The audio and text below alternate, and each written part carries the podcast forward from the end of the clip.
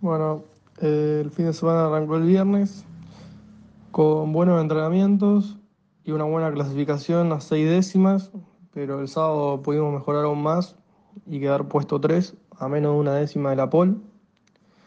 Ganar primero la serie, ganarla y después en la final largar tercero y quedar puesto 5.